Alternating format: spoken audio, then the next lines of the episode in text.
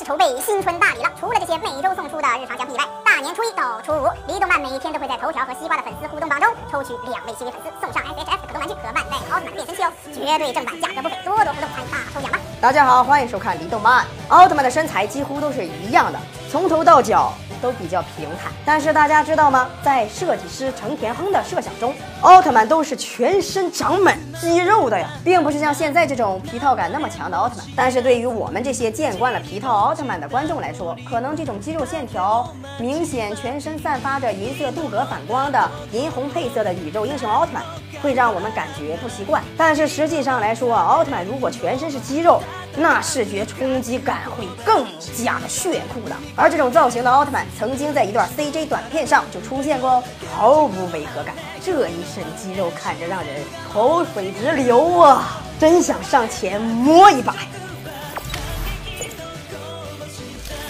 这位性感的奥特曼采用了大量的虚拟现实技术，所以看上去也是非常的逼真。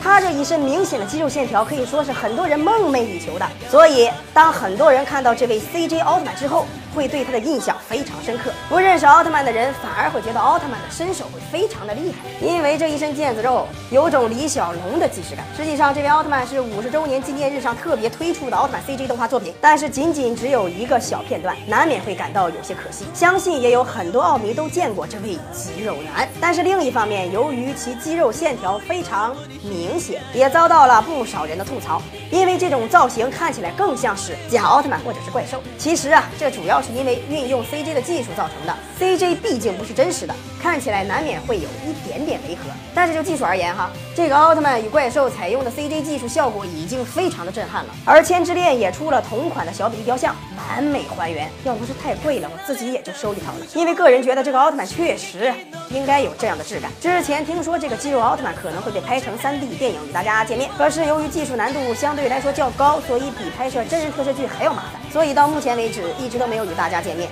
反正我是一天到晚等着盼着能拍成动画呀。结果肌肉版奥特曼没等到，机械版奥特曼却要上映了。之前我有讲过马上要上映的最新奥特曼 CG 动画，全身钢铁质感，看起来超强。想要看那期内容的朋友可以关注李动漫，翻阅往期内容，非常精彩，不要错过哦。多多留言互动，还可以参加每周的大抽奖哦。